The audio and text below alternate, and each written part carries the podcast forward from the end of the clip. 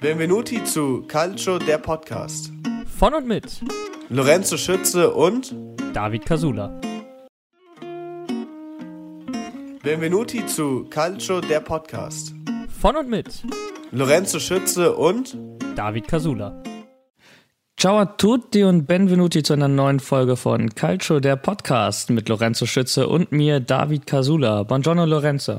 Hey, äh, auch ein herzlich willkommen von mir, benvenuti a tutti und äh, ich freue mich schon auf die Folge. Es ist Länderspielwoche und wir bekommen die Möglichkeit, endlich unsere Azzurri nach dem EM-Sieg wieder auf dem Rasen zu erleben. Und Italien war bisher noch mit leichten Anlaufschwierigkeiten, stellt aber nichtsdestotrotz einen neuen Weltrekord auf. Und über diese Themen und was uns bereits am Wochenende wieder in der Serie A erwarten wird, sprechen wir in dieser neuen Episode. Andiamo! Ja, wie ihr mitbekommen habt, äh, Italien ist gerade mitten in der WM-Qualifikation. Zwei von drei Spielen sind jetzt schon gemacht und äh, läuft noch nicht richtig rund ähm, mit den Ergebnissen gegen Bulgarien und die Schweiz. Nichtsdestotrotz hat Italien einen neuen Weltrekord aufgestellt und den von Brasilien und Spanien mit jeweils 35 Spielen äh, in Folge ungeschlagen gebrochen. Ähm, nach dem Spiel gegen Schweiz sind es jetzt 36 Spiele in Folge. Ende ist immer noch offen. Ähm, ja, fantastische Leistung, oder? Ja, also nicht zu meckern, würde ich sagen. 36 Spiele ungeschlagen, hat wie gesagt noch keiner vorher geschafft. Ähm, zeigt ja nur, wie gut die Abwehr zumindest ist von Italien. Ich meine, gut, das 1-1 und das 0-0 war jetzt auch irgendwo ein bisschen unglücklich. Wobei ich sagen muss, dass beim 1-1 das Tor, was geschossen wurde von Chiesa, auch extrem schön war. Ähm, ich weiß nicht, was du davon hältst. Sagst du, die italienische Mannschaft verliert ein bisschen an Offensivdrang oder was sagst du? Äh, einmal, ich glaube, das alte Sprichwort, was wir im Fußball haben, hat sich wieder bewahrheitet. So ein Sturm gewinnt Spiele, eine Abwehr gewinnt, äh, gewinnt Turniere. Das hatte man bei der Euro gesehen, aber eben auch mit einem schönen Offensivdrang der Italiener. Also man, man hat sie selber eigentlich gar nicht wiedererkannt und das fand ich eigentlich auch sehr erfrischend. Ähm, was man sagen muss, ich hätte es gerade nach der verpassten WM 2018, wenn mir da jemand gesagt hätte, du, Italien verpasst zwar gerade die WM, aber dann werden wir 36 Spiele in Folge ungeschlagen sein unter einem neuen Trainer, unter Roberto Mancini und die Europameisterschaft holen. Hätte ihr einen Vogel gezeigt, bin ich ehrlich. Das, also wirklich im, im Tal der Tränen damals, äh, jetzt drei Jahre später einfach ähm, einen neuen Weltrekord aufzustellen. Es hat keine Mannschaft, also wenn man sich mal anguckt, was das für Teams waren, die die, die Rekorde vorher gehalten haben, das war Bra Brasilien 93 bis 96, also Ronaldinho, ja, Ronaldo, also, solche genau. Kicker. Das ist wirklich und Weltklasse. Spanien, Spanien ja. genauso, ja, mit Weltklasse überladen und das äh, ist bei Italien ja, um es jetzt doof auszudrücken, nicht so. Es ist ja eher nee, so, das sind so Namen, Namen nicht, die man, ne? genau, das sind so Namen, die jemand kennt, der sich damit auseinandersetzt, aber wenn du jetzt sagst, äh, weiß ich nicht, Gut, Käser ist natürlich jetzt äh, der erste Name, der mir so einfällt, aber jetzt auch nicht wirklich ein Name, wo jeder sagt, oh, stimmt, Käser, den hat man so auf dem Schirm. Damals war es halt so Ronaldinho so oder halt auch Ronaldo. Ähm, dann hast du bei Spanien, hast du da gehabt, äh, David Das Villa, war ja die goldene Generation, ja. Genau, ja. also David Xavi, Villa, Niesta. Silva, Xavi, Niesta, ja, was für ein also, Mittelfeld, ne? Also, das ist krass, ja. Wobei das Mittelfeld auch ganz schön gut ist von Italien jetzt, muss ich sagen, mit Jorginho und äh, Verratti. Das ist es auch. Ähm, aber ich glaube trotzdem, dass dann so ein Unterschied ist, auch vom, vom Klang her, weil du hattest damals einfach Xavi Niesta, die einfach immer bei Barcelona waren. Du hattest, äh, wie du sagst, einen David Stimmt. Villa, gerade von Valencia, aufstrebend. Das war Spaniens goldene Generation. Europa, Welt, Europameister damals geworden. So, und diesen Rekord hat Italien sozusagen geknackt. Das ist Wahnsinn. Nicht nur geknackt, sondern sogar neun aufgestellt, weil ähm, ja, es ist, ist Wahnsinn, weil, weil, nicht mal unsere goldene Generation, die 2006 die WM gewonnen hat, also um, um Pirlo, Del Piero und Co., äh, hat das geschafft. Und von den Namen war das eigentlich viel klangvoller als, ähm, als das, Definitiv. was wir jetzt haben. Wir haben so viele junge neue Spieler, die, die erst durch die Europameisterschaft außerhalb Italiens für Aufsehen gesorgt haben. Die hatte vorher keiner auf dem Schirm.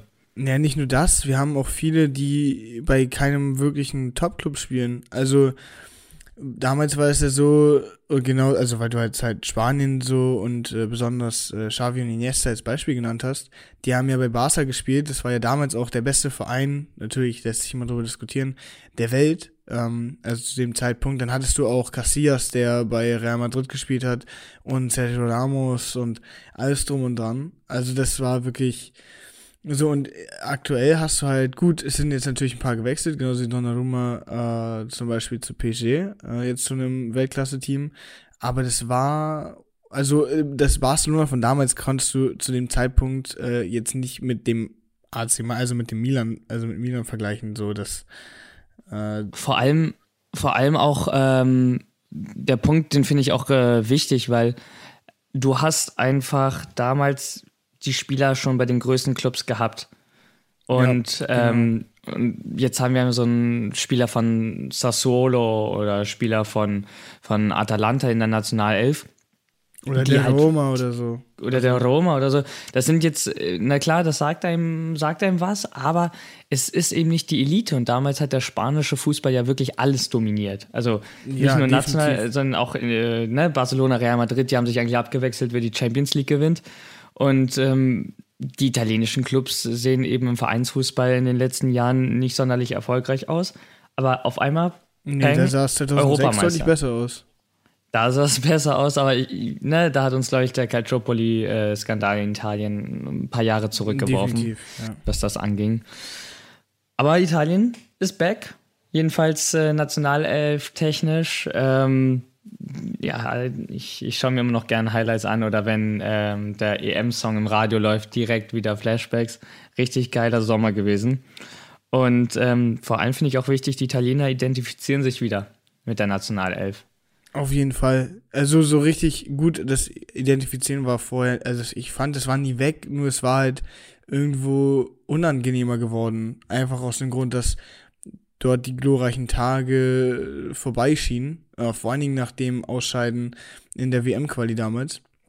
Gegen Schweden auch noch. Also jetzt nichts gegen Schweden oder sonstiges, aber das hat man so einfach nicht erwartet. Da war Italien einfach der Favorit, muss man sagen. Und äh, damals war es ja auch so, dass man, ja, weiß ich nicht, also man hatte irgendwie nicht das Gefühl, okay, die Mannschaft will oder die Mannschaft kann. Und das hast du jetzt halt wieder. Ja. Du hast das Gefühl, die Mannschaft hat Bock. Also, weil, gerade weil so viele junge Spieler da sind, also das ist zumindest mein Gefühl, äh, die sind halt alle hungrig. Äh, klar, die haben alle noch nicht so extrem viel Erfahrung. Dadurch aber, dass natürlich jetzt eine M EM gewonnen wurde und auch Spieler jetzt zu besseren Clubs wechseln und so, denke ich, wird es sogar nur noch besser werden.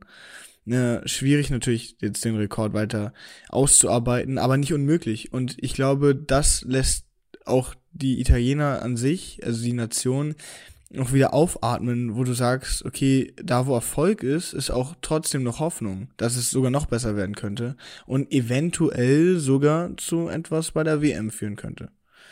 Und wir haben ja auch schon in der letzten Folge genau darüber gesprochen. Also ähm, die Spieler waren beim Erfolg der EM, also die meisten jetzt mal von den Routiniers wie Bonucci und Chiellini abgesehen, ähm, sehr junge in diesem Bereich des Fußballs noch relativ unerfahrene Spieler.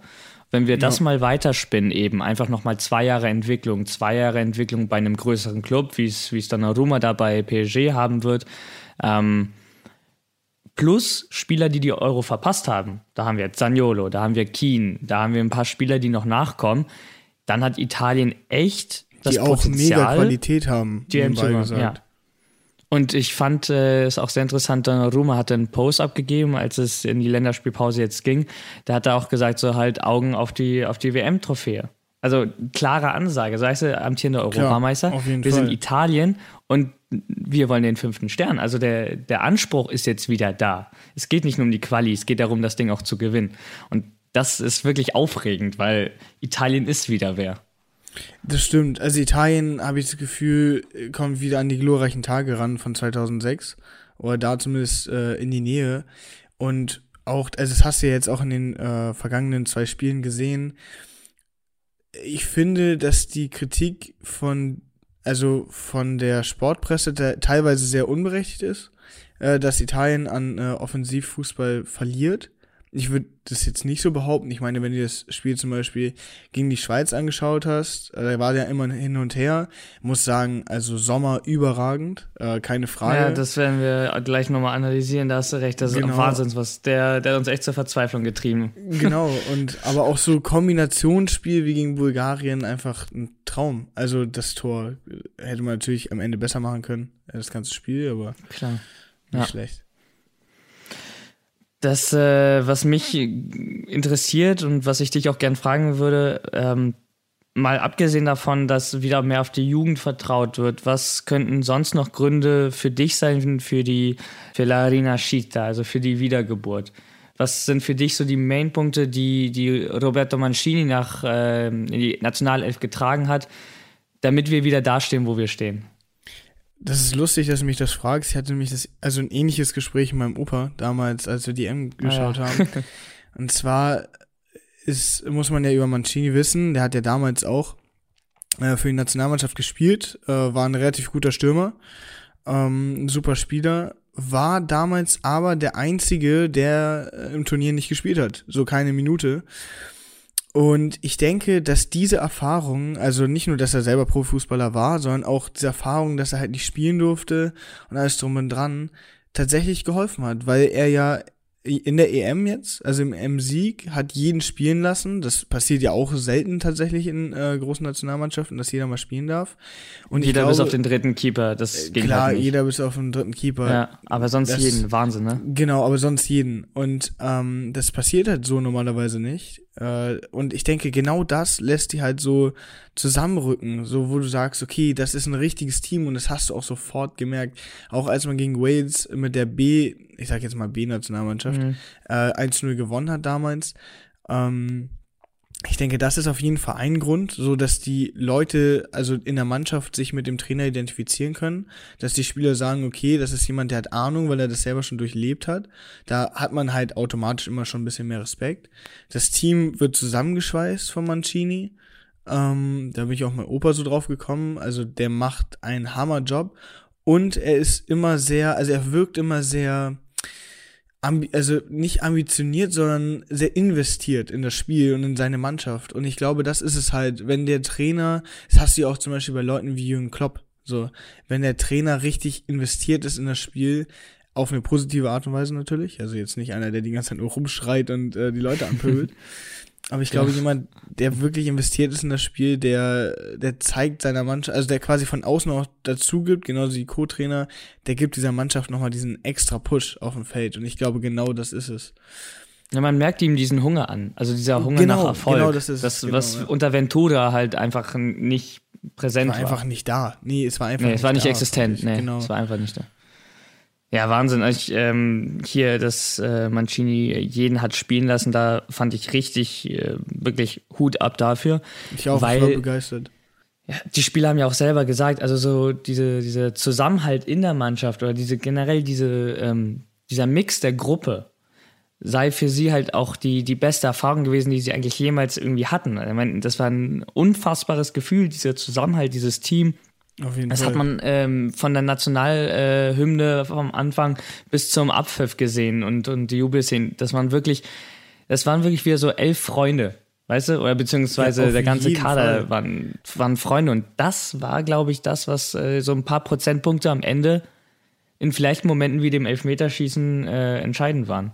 Ja klar, weil du, also ich glaube, dass zum Beispiel, um das jetzt äh, mit England zu vergleichen, ich glaube, dass dort der Druck auf den Spielern, ähm, also natürlich äh, jetzt mal dieses uh, It's Coming Home uh, und alles drum und dran, den Heimdruck wegnehmen. It's Coming a Rome.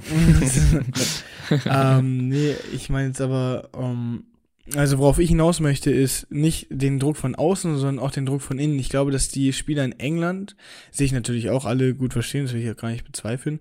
Aber ich glaube, dass dieses brüderliche Gefühl bei Italien anders als bei England, dir auch innerhalb der Mannschaft so ein bisschen Druck nimmt, dass du dann halt sagst, okay, wenn ich den Elfmeter verkacke oder verschieße, dann ist es halt so.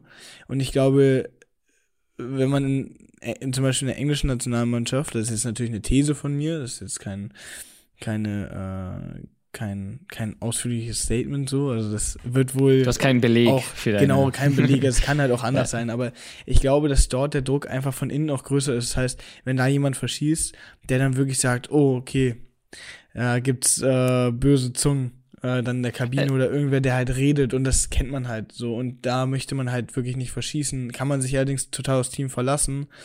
Ist es dann so, dass du halt einfach total beruhigt alles geben kannst. So diesen Punkt, den, den du ansprichst, das war auch das, was ich für ein Gefühl hatte bei England äh, während der Euro. Die sind auch ähm, ja ein bisschen schleppend ins Turnier gestartet, aber haben sich dann ja, ja auch gefunden. Also Fall. war ja auch eine homogene Gruppe, sonst wären sie auch nicht so weit gekommen. Ähm, ja, klar. Aber, aber genau das, was du meinst. Also ich hatte das Gefühl, die Engländer waren alles so so ein bisschen das, was Paris gerade macht. Weißt du, so genau, viele ja. individuelle Spieler, individuell sehr klasse Spieler, zusammengepackt in eine Mannschaft. Und du hast eben in vielen Situationen gemerkt, dass das nicht funktioniert. Und äh, da hat Italien einen gesunden Mix gefunden. Mancini hat ja über 100 Spieler äh, gescoutet im Vorfeld der Euro und äh, für, die, für die Testspiele berufen, um genau diese homogene Gruppe formen zu können. Aus Spielern, die eben vielleicht nicht bei den größten Clubs der Liga spielen, wie, wie es bei England war. Das waren ja eigentlich nur Premier League Superstars. Ja, definitiv. Oder Sondern halt so eben, Youngsters, die komplett, also die in der Saison halt einfach einen mega Aufschwung hatten. Ja, also, wie Grealish halt. Ja, oder wie Saka zum Beispiel. So. Oder wie Saka, ja, absolut. Und Sancho halt in, in Dortmund und ja. bei Italien, da hattest du halt einen Raspadori. Vergleich den mal den mit einem kennt Sancho. halt keiner, genau. So Richtig. Sancho kennt halt jeder und das Raspadori ist so, also für jemanden, der halt, wie gesagt, der sich nicht wirklich damit auseinandersetzt, angenommen du bist ein englischer Fan, hast halt einfach keine Ahnung, wer das ist. Ja, und trotzdem ist Italien am Ende eben Europameister geworden, weil Als letztendlich Team die Mischung, genau, weil die genau. Mischung gestimmt hat und äh, da war es dann egal, dass der, der einzelne Spieler vielleicht nicht beim weltbesten Club spielt, genau. sondern einfach ja. funktioniert hat in der Gruppe. Ja, Wahnsinn. Also ich bin, ich bin immer noch begeistert. Ich glaube, ich werde mir noch in, äh, in 50 Jahren nochmal so ein, so ein Highlight-Video dazu angucken und einfach wieder direkt, direkt wieder hier beim EM-Sieg sein. Wahnsinn. Genau, und jetzt stand die WM-Qualifikation an, äh, die ersten Spiele nach eben diesem klasse EM-Triumph. Und äh, da ging es dann los mit Italien gegen Bulgarien im heimischen Florenz. Ähm, ja, 1 zu 1 am Ende ist erstmal nicht das, was man wollte. Genau. Genau. Also erstmal ein ernüchterndes Ergebnis, aber wie ich vorhin schon gesagt habe, ich fand das Spiel an sich jetzt nicht wirklich schlecht. Ich muss sagen, das, das Tor von Chiesa war der Hammer. Also das Kombinationsspiel und wie Chiesa sich da mal wieder durchgesetzt hat, so fand ich. Das war, sensa das war sensationell. Das hatte was von Messi.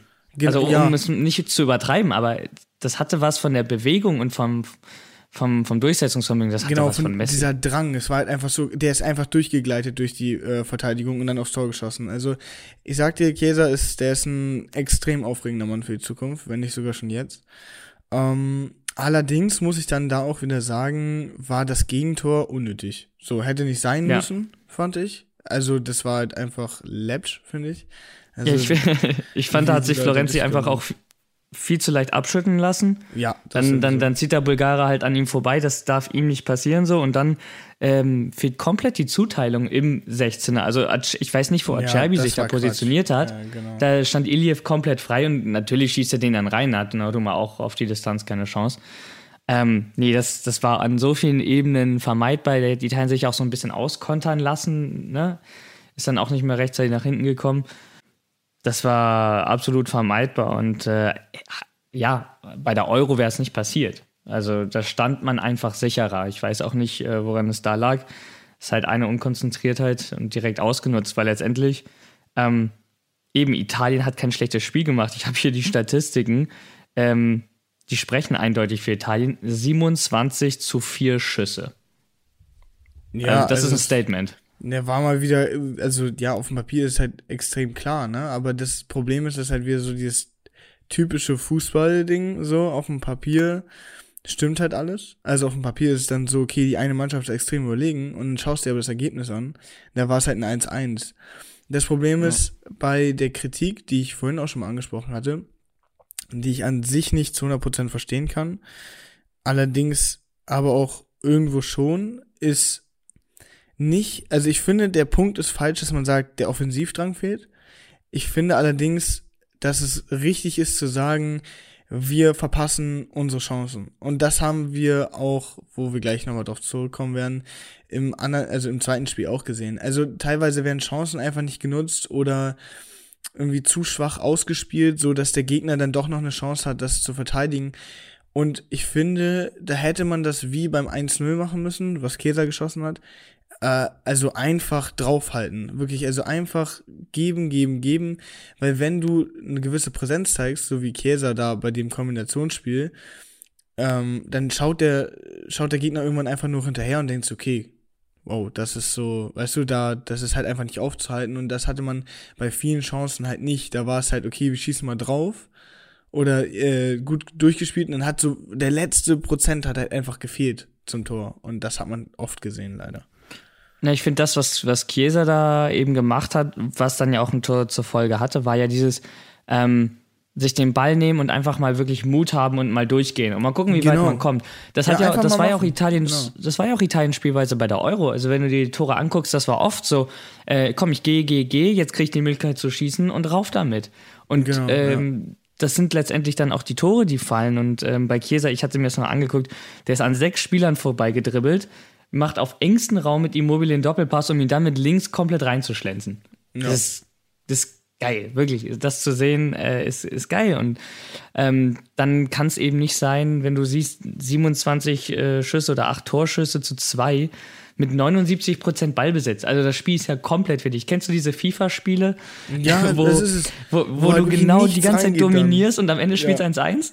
Ja, oder du spielst halt gegen Kollegen und du weißt, also es ist einfach irgendwie, es läuft nicht, aber du schießt das 1-0 und denkst, okay, den habe ich in der Tasche. Und auf einmal kriegt er Momentum und es funktioniert ja, nichts. Das ist wirklich genau klassische so, Momentum-Szene ja. gefühlt, nur in Real Life gewesen. Also, genau, genau. Äh, Wahnsinn. Absolut Wahnsinn. Also ähm, klar, Italien hat kein Offensivproblem, ähm, weil sonst spielst du dir nicht so viele Torchancen raus. Nee. Aber da das fehlt, ist genau das, was ich meine halt, ne? Ja, da fehlt vorne ein eiskalter Vollstrecker. Ja, und das Immobile, ist halt Belotti, das sind Spieler, die treffen gefühlt nur in der Serie A. Das und in der Nationale eben. Das klassische, das klassische italienische Stürmerproblem. Das ist das, das Problem, das ist ja schon mit, mit, also, mit Totti, Del Piero auch. Also, ähm, also Du hast äh, Weltklasse-Stürmer, die im Verein treffen, wie sie wollen, und dann hast du sie in der Nationalmannschaft nicht. Ich glaube, das Problem ist allerdings ähm, der Spielertyp. Du hast einmal Belotti, der komplett anders ist als äh, Immobile. Allerdings sind das beides Spieler, glaube ich, die zu wenig, ja, wie soll ich sagen? Ähm, ich glaube, die fühlen sich im Verein zu wohl. Weißt du, wie ich meine? Die sind, glaube ich, mhm. im Verein in ihre Rolle so eingespielt, dass sie das so nicht komplett über, also so nicht zu 100% übernehmen können, die Nationalmannschaft. Und ich glaube, genau das war es damals auch mit Del Piero und Totti. Wo, ah ja, weil, klar. Genau, weißt du, wo, das sind halt so die mhm. Superstars oder genau die Spieler vorne, die du anspielst und über die die meisten Tore gehen. Und in der Nationalmannschaft ist es halt, also ist die Rolle so ein bisschen anders definiert und deshalb funktioniert es halt nicht so gut. Ich glaube, das ist das Problem, aber wie gesagt, auch okay, äh, ich, ich wäre in eine andere Richtung tatsächlich gegangen oder ähm, bei mir wäre es eher so gewesen, dass es eine, eine taktische Veränderung einfach ist, weil Immobile mhm. bei Lazio völlig ähm, anders in Szene gesetzt wird. Immobile ist ein Spieler, der braucht den Raum. Der, ja. der kann ja auch ohne hochzugucken den Ball direkt nehmen und reinschießen. Aber ja, der braucht klar. dann Platz um sich rum. Und im italienischen Spiel mag aber auch vielleicht daran liegen, dass es einfach auch andere Gegner sind. Ne, wenn du gegen Bulgarien spielst, dass der Gegner auch einfach auch generell defensiver ja. agiert.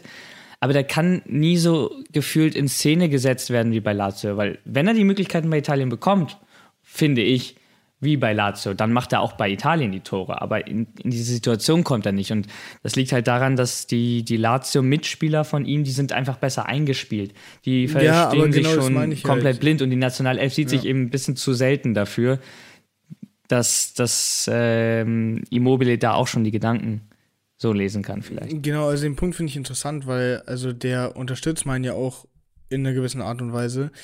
Und das ist genau, also auch irgendwo genau das, was ich meine, weil es ist halt dieses System, also die Rolle ist halt irgendwo doch eine andere im Verein, auch äh, anhand der Mitspieler. So, die Mitspieler sind halt auf, oder das System ist halt in gewisser Weise auf die zwei zugeschnitten, äh, jeweils äh, im Verein. Ja, und das genau. kannst du halt, das kannst du in der Nationalmannschaft so nicht machen. Vor allen Dingen, wenn du halt in der Nationalmannschaft oft auch Teamkollegen hast, bei denen es genauso ist, weißt du, bei denen die Systeme auf die zugeschnitten sind. Und man muss halt leider sagen, äh, dass eine Nationalmannschaft auch immer nur eine Mannschaft ist, so die auch ein System hat, was auf welche oder was auf System, also was auf Leute zugeschnitten ist oder sein kann. Und ich glaube, da fehlt halt dieses Anpassungsvermögen und tatsächlich auch äh, das Training. Also dieses tagtägliche Sehen, so wie du gerade halt schon gesagt hast, mhm. das ist im Verein halt einfach einfacher.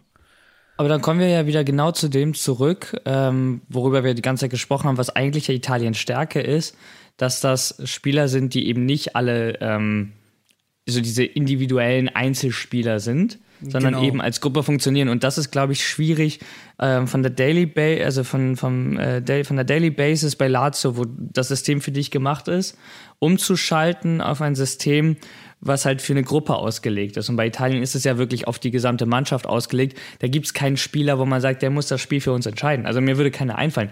Klar, wenn du einen Chiesa bringst. Gut, ja, wollte äh, ich gerade sagen. Wie also gegen die Schweiz. kann halt ein Spiel entscheiden, aber genau. muss nicht. Ist jetzt nicht so aber wie muss so ein Messi nicht, oder so, den du im Team hast und sagst, okay, also wenn der uns nicht carried, dann haben wir ein Problem. Nee, so ist es Exakt, oder bei, bei England würde ich sagen, das kann ein Harry Kane sein. Wenn der bei denen vorne fehlt, dann äh, sind sie halt offensiv auch nicht dasselbe ja. wie ohne ihn.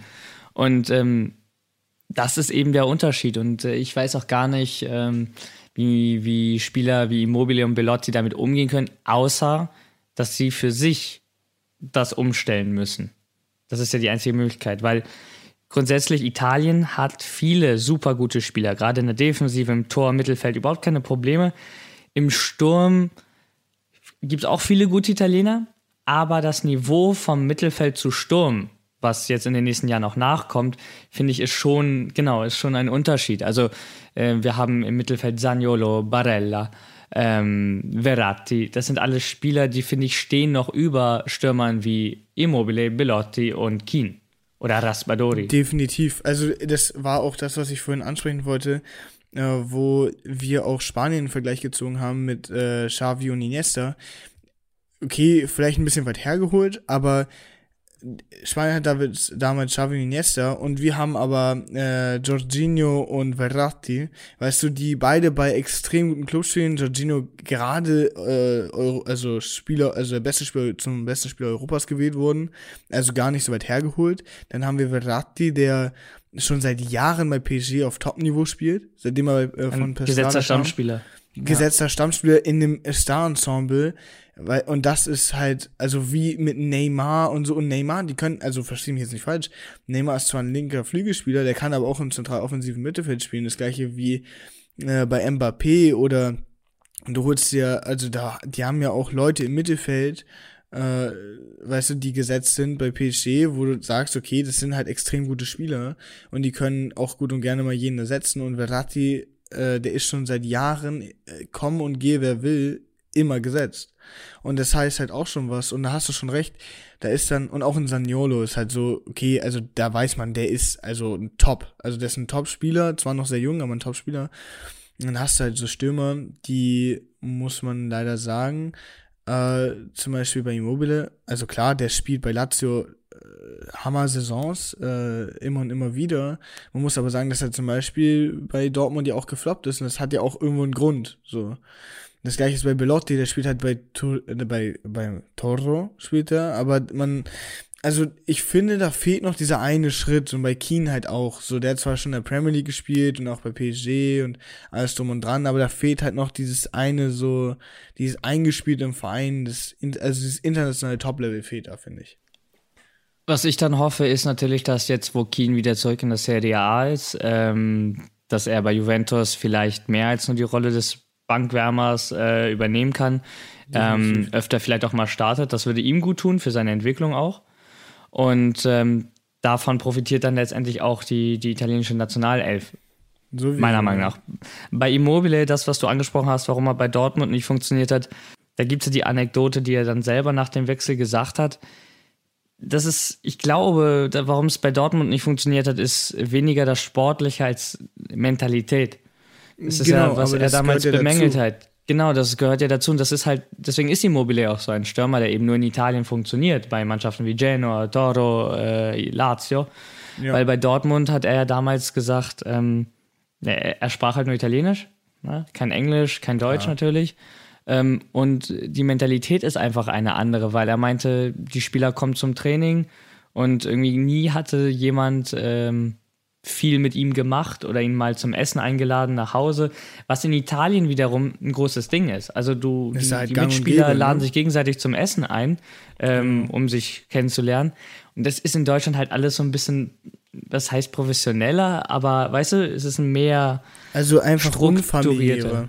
Genau, es ist, es ist meine Arbeit, ich komme zum Training, ich komme zum Spiel. Klar, da gibt es auch Freundschaften, aber grundsätzlich ist das halt dann eine, die Freundschaft eine Privatsache. Und in Italien genau, ist es ja. üblich, dass du sagst, ey, komm doch einfach äh, zu meiner Familie zum Essen, lern die Stadt kennen, ich zeig dir hier was, ich zeig dir da was. Das ist halt die Mentalität, die da unterschiedlich ist. Und deswegen hat er sich halt nie hier wohlgefühlt. Und du kennst das ja selber, du hast auch im Ausland gespielt. Wenn du dich im Ausland nicht wohlfühlst, dann wirst du da auch keinen guten Fußball spielen. Das kenne ich, ja. Ich habe tatsächlich schon in, äh, also mehr als nur einmal im Ausland gespielt, so. Und ich muss auch sagen, wenn du dich nicht wohlfühlst, äh, da muss ich Immobile auch wieder in Schutz nehmen, wo ich ihn gerade ein bisschen angegriffen habe. Ähm, da hast du schon recht, wenn du dich nicht wohlfühlst, ist es halt immer sehr schwierig, aus dir rauszukommen. Da musst du halt schon wirklich sehr, also was heißt von dir überzeugt sein, aber dich mit der Situation so abfinden und halt auch irgendwo alleine ein bisschen für dich kämpfen.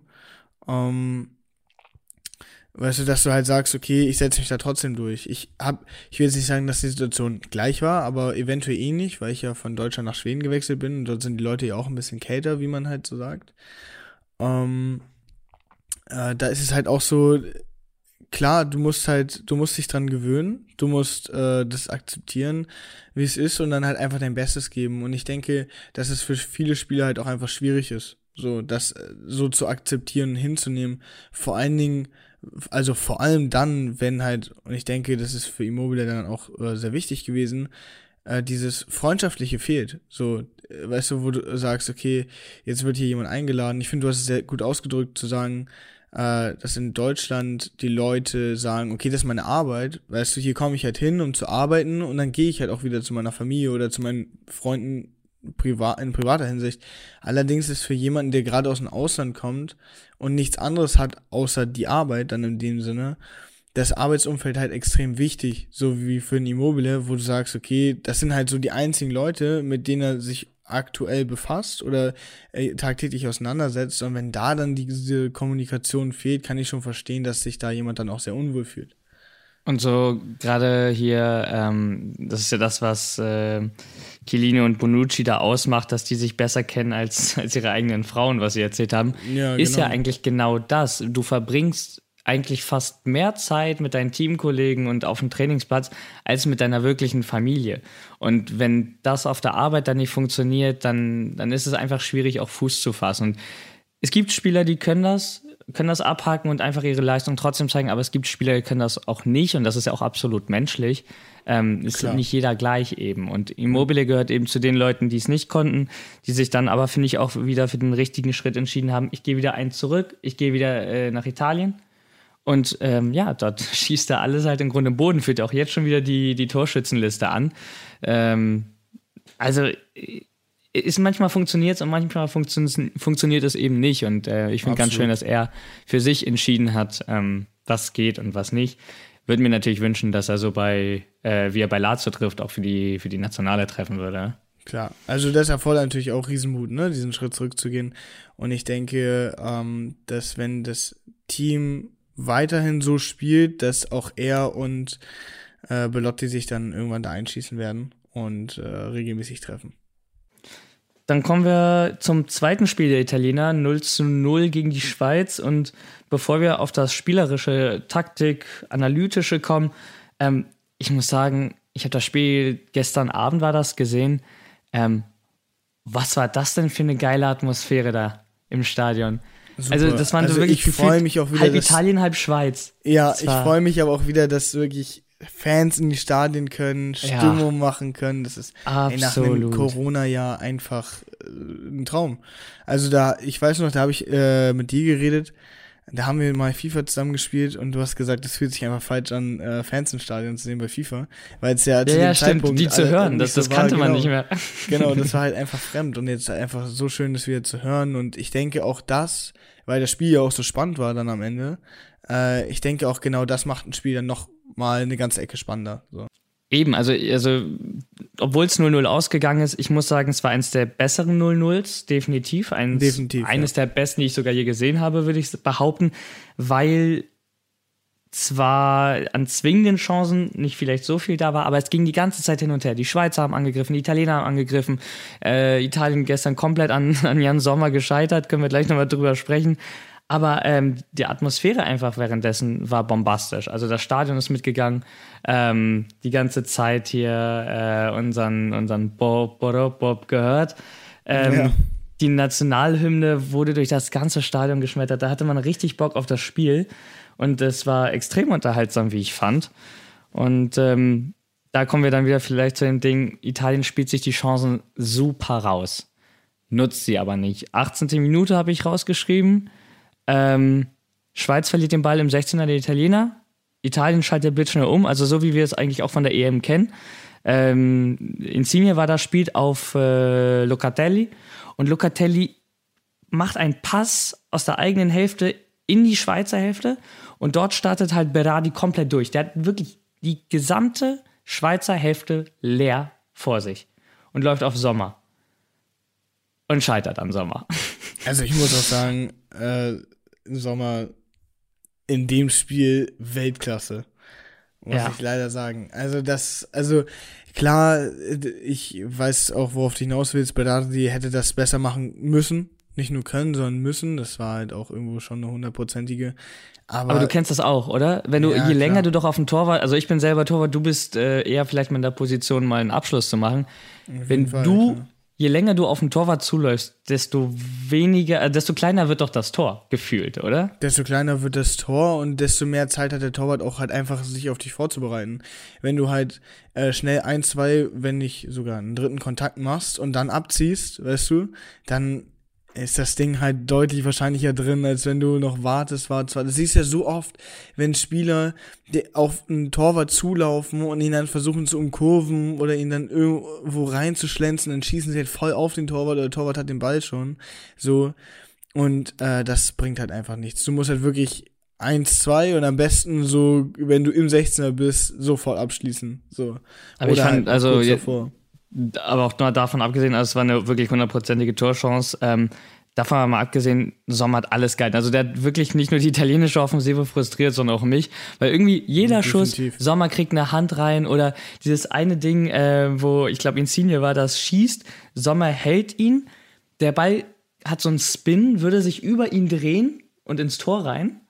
Und im Liegen greift Sommer nochmal nach hinten und fängt den Ball ab.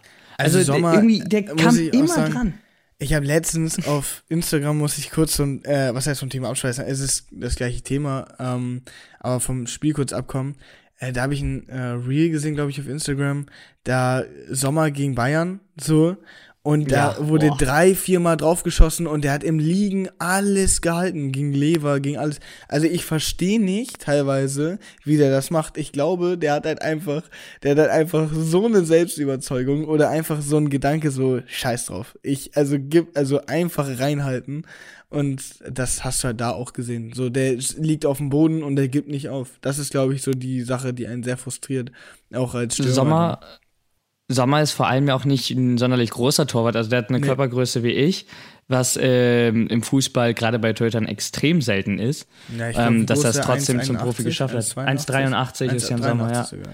Das ist ähm, für einen Torhüter sehr, sehr klein, aber er hat es eben perfektioniert, ist durch andere Sachen im Torhüterspiel eben ähm, wettzumachen. Und das sind dann so Sachen wie Geschwindigkeit oder das richtige Stellungsspiel. Und ähm, da, wo du das angesprochen hast, das war doch auch Bayern, wo Sommer den mit diesen Fingerspitzen irgendwie noch ja, von der genau Linie da gekratzt ich. hat. Also genau. Der, der kommt halt dran, auch wenn ihm die Größe fehlt. Und äh, das hat wirklich die, die Stürmer äh, gestern komplett verzweifelt und frustriert. Ähm, was ich ganz sneaky fand, als die Italiener festgestellt haben, okay, über den konventionellen Weg kriegen wir wohl keinen Ball rein, ähm, haben, haben sie mal eine Ecke und einen Freistoß von fast der Grundlinie direkt draufgezogen, um ihn irgendwie wenigstens so zu überwinden. Aber beide mal war auch wieder da. Also. Na klar, also Sommer muss ich sagen, ähm, auch wenn man da, wenn man natürlich dazu noch mal sagen muss, äh, Italien hat die Chancen nicht gut genutzt. Äh, aber Sommer einfach Weltklasse. Also da kann man es halt auch einfach mal auf Sommer schieben, so, der war halt einfach, das war eine Mauer. So, der hat das Ding einfach äh, zugekleistert und dann ging da auch nichts mehr rein. So, das muss, muss ich ihm halt einfach schon lassen und auch der italienischen Nationalmannschaft, also wie den Stürmern, da kann man halt auch schnell mal dran verzweifeln. Hätte mir aber gewünscht, natürlich, wie alle anderen, denke ich auch, dass man da äh, trotzdem ein, zwei Mal besser abschließt und Tor macht. Eben, und äh, dann hat Italien auch die große Möglichkeit per Elfmeter, den Jorginho, ähm, ja, letzter Elfer, den er geschossen hat, war in Wembley. Den hat er nicht gemacht. Ja. Und den gestern. Ähm, auch nicht. Leider auch nicht. Aber ich glaube, gestern lag es eher äh, an Jan Sommer. Einfach, ich habe das ja nochmal im Replay gesehen. Sommer hat das perfekt gemacht, weil wir haben schon vorhin drüber gesprochen. Jorginho ist einer, der schießt die Bälle nicht hart oder platziert, sondern der guckt sich immer den Torwart aus. Genau. Und du siehst im Replay des Elfmeters, wie Sommer im wirklich perfekten Moment den Schritt rausmacht und Jorginho angeblich eben eine Seite anbietet. Und dann taucht er doch eben in die ab und kriegt den Ball. Weil gut geschossen sind sie bei Jorginho ja eben nicht, sondern nur Platz, äh, sondern einfach nur ausgeguckt. Und das hat er ihm einfach perfekt glauben gemacht, den Ball gehalten. Passt aber zum Abend, dass du, dass du Sommer nicht mal aus elf Metern überwinden kannst. Ähm, und ich finde eben am Ende ist es ein gerechtes Unentschieden. Ähm, ist natürlich zu wenig für Italien. Äh, das Rückspiel wird alles entscheidend und äh, dazu wurde auch Kapitän Giorgio, Collini, äh, Giorgio Chiellini vom Reporter von äh, Rai Uno angesprochen. Wir haben das Spiel vom Mittwoch. Das Spiel mit der Schweiz ist noch sehr weit weg. Dann ist ja noch die Nations League. Wir glauben, mit gesammelten Kräften ins neue Spiel zu starten. Jetzt heißt es erstmal ausruhen. Wir haben sehr viel gegeben und viele, so wie ich, hatten gerade einmal das erste Saisonspiel. Jetzt gewinnen wir wieder an Energie und gewinnen am Mittwoch. Danach bleibt uns Zeit, das Spiel gegen die Schweiz noch einmal durchzukommen. Und wie er es eben sagt, ähm, wir müssen uns jetzt nicht äh, auf das Rückspiel gegen die Schweiz konzentrieren. Das dauert noch, das ist erst im November, sondern was jetzt ansteht, ist eben Litauen.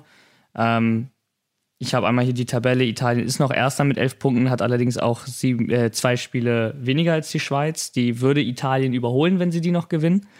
Ähm, Litauen hat null. Litauen hat aus vier Spielen null Punkte.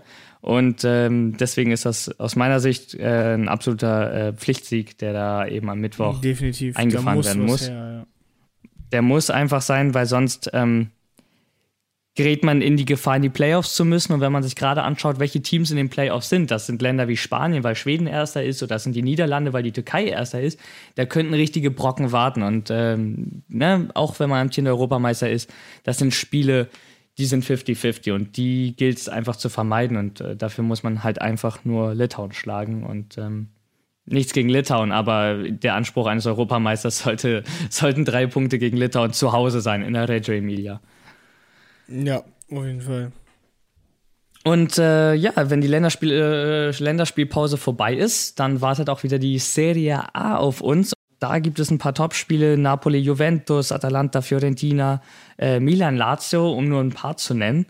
Ähm, da blicken wir natürlich etwas ausführlicher drauf nächste Woche im Rückblick, wollen euch aber einen kleinen Ausblick noch geben, ein paar Minuten. Ähm, und über Napoli, Juventus und Milan Lazio sprechen. Ähm, ich würde einfach sagen, wir fangen an mit Juventus, Napoli.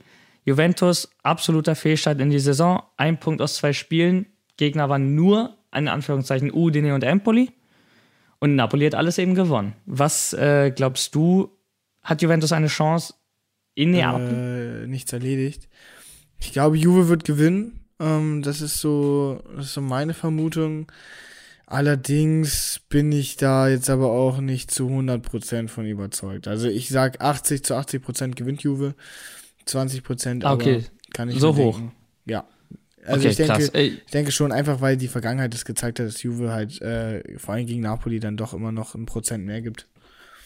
Klar, jetzt haben zwar die, die ähm, Hauptspieler, die Stammspieler wegen der Länderspielpause gefehlt, aber ich glaube, Allegri hatte die Zeit gut genutzt, äh, mit der Mannschaft vielleicht nochmal ein paar Ideen seines Spiels ähm, eben beizubringen und es vielleicht auch gleich gegen Napoli umsetzen zu können. Keen ist am Start. Ja. Ähm, vielleicht ist Juventus offensiv dann ein bisschen stärker. Allerdings Napoli wirklich sehr gut in die Saison gekommen. Bisschen kurios, äh, gibt so ein kleines Problem bei den Torhütern, denn äh, Alex Meret ist verletzt und David Ospina ist ähm, im Länderspiel mit Kolumbien verletzt ausgewechselt worden. Was dann natürlich heißt, es müsste der dritte Keeper, Davide Marfella, äh, gegen Juventus in, zwischen den Pfosten stehen. Wo ich glaube, jeder Napoli-Fan sich denkt, shit, wir spielen gegen Juventus und unser dritter Keeper ist der einzige, den wir haben. Deswegen gab es auch Gerüchte, ob ähm, als äh, Antonio Mirante, der Vertragsschluss ist, also Free Agent, ähm, ja. noch auf, auf die Schnelle verpflichtet wird, einfach, dass man einen erfahrenen Torhüter äh, für das Topspiel, also in Neapel ist es ja das Topspiel, wenn es gegen Juventus geht, Juventus wird gehasst, da will gewonnen werden und das tust du eben vielleicht leichter mit einem Antonio Mirante mit seiner Erfahrung als mit, mit einem jungen, äh, ich glaube Jahrgang 99, also so wie ich. Ähm, das ist natürlich schon ein Unterschied. Aber heute Morgen die Meldung, Ospina äh, kann wahrscheinlich doch spielen. Also Entwarnung für alle Napoli-Fans. Ähm, die haben einen richtigen Torwart, in Anführungszeichen, äh, für das Topspiel zwischen den Pfosten. Und das zweite Spiel, äh, Milan gegen Lazio, vom Papier her oder auf dem Papier her ein absolutes Topspiel. Beide haben ihre Spiele gewonnen. Lazio Tabellenführer, 9 zu 2 Torverhältnisse. Wie gesagt, Immobile Torschützenkönig. Äh, Torschützenkönig sage ich schon, äh, führt die Torschützenliste also, an. Führt sie an, genau. Ähm, was glaubst du, wie geht das Spiel aus? Uh, also ich sehe da Lazio ehrlich gesagt vorne. Ähm, ja, ich weiß nicht warum. Es ist einfach ja, also ein Gefühl, was ich habe. Ich glaube, Lazio wird das äh, Spiel äh, knapp gewinnen. Sind ja beide aktuell gut in Form, beide Teams. Und ich glaube, Lazio wird da die Oberhand haben. Das glaube ich auch. Ich glaube, Lazio gewinnt äh, das Spiel 3 zu 1. Lehne ich mich jetzt einfach mal aus dem Fenster. 3 zu einfach, 1. Einfach, okay. ähm, ja, 3 zu 1, weil Giroud ist ja auch Corona-positiv getestet worden. Das also stimmt. ohne Symptome, Der ihm geht's aus. gut muss aber eben in Quarantäne, fällt aus. Und ob Ibrahimovic rechtzeitig fit wird, ist noch unklar, sieht aber eher momentan nicht so danach aus. Und dann müsste Brahim Diaz ähm, und, und Rafa Leao natürlich vorne ähm, den Laden alleine schmeißen. Und auf der anderen Seite ist eben ein Immobile, wie wir darüber gesprochen haben, bei Lazio absolut on fire. Und ob die mehr schießen als er am Ende, wage ich zu bezweifeln. Auch weil Pedro ähm, nach seinem Wechsel von der Roma zu Lazio immer besser, finde ich, in die Mannschaft findet. Und ähm, genau, deswegen sage ich 3-1. Und bei Napoli Juventus, ich sage, es wird knapper. Ich sehe kein Unentschieden. Ich sehe ein 2 1 für Juventus. Ganz knapp. In einem sehr ausgeglichenen ich, Spiel. Da bin ich ganz bei dir. Ich Würde glaube, 2-1 gegen Juve. Oh nee, 2-1 für Juve. 2-1 für Juve bin ich auf jeden Fall dabei. Ich glaube allerdings, dass es bei Lazio ein bisschen äh, knapper ausfallen wird. Äh, auch da. Mhm. Ich denke, dass Lazio da nicht 3-1 gewinnt, sondern äh, 2-0 oder 1-0. Und euch noch einen kleinen Ausblick zu geben, der nächste Spieltag beinhaltet äh, am Samstag, 11. September, Empoli gegen Venedig, Neapel Juventus und Atalanta Bergamo gegen die Fiorentina. Und am Sonntag dann eben Samp gegen Inter, Cagliari empfängt Genoa, Spezia spielt zu Hause gegen Udine, ähm, Torino spielt gegen US Salernitana. Heute Meldung gekommen, Franck Ribéry verpflichtet. Sensationell. Ja, finde ich, find ich auch. Also ich glaube, ein äh, großer Transfer für Salernitana und äh, ein guter Transfer für, für Franck Ribéry. Ich meine 38, so ist auf jeden Fall nicht mehr der Jüngste, aber spielt noch in der Serie A. Ähm, und ich denke, der wird da seinen Spaß haben. Ich denke, und ich glaube auch, und ich glaube auch, äh, einfach Franck Ribéry bei US Salernitana, ähm, marketingtechnisch sensationeller Move. Also, Klar, das ist wirklich also mal ein richtiger ein Topspieler. Genau, auch ein großer Grund für den Wechsel. Genau, und dann bleiben noch äh, der AC Mailand gegen Lazio gerade angesprochen, die Roma gegen Sassuolo. Ich finde auch das Spiel sollte man im Auge behalten. Und äh, dann haben wir äh, in Anführungszeichen leider wieder ein Montagsspiel, ähm, was in Italien ja jetzt neu ist. Da spielt der FC Bologna zu Hause gegen Hellas Verona. Und äh, somit können wir uns auf einen sehr interessanten Spieltag freuen. Äh, den besprechen wir dann in der nächsten Folge ausführlich nochmal. Ähm, wir wünschen euch viel Spaß äh, bei dem restlichen äh, WM- und Serie A-Programm für diese Woche und äh, würde mich an dieser Stelle auch schon verabschieden und mich bedanken fürs Zuhören. Schaltet nächste Woche gerne wieder ein. Ähm, grazie, buona giornata e ci vediamo. Ciao, ciao. Auch ein Arrivederci von, von mir. Mir hat die Folge wie immer wieder richtig Spaß gemacht und äh, ich freue mich auf euch und die nächste Folge. Ciao.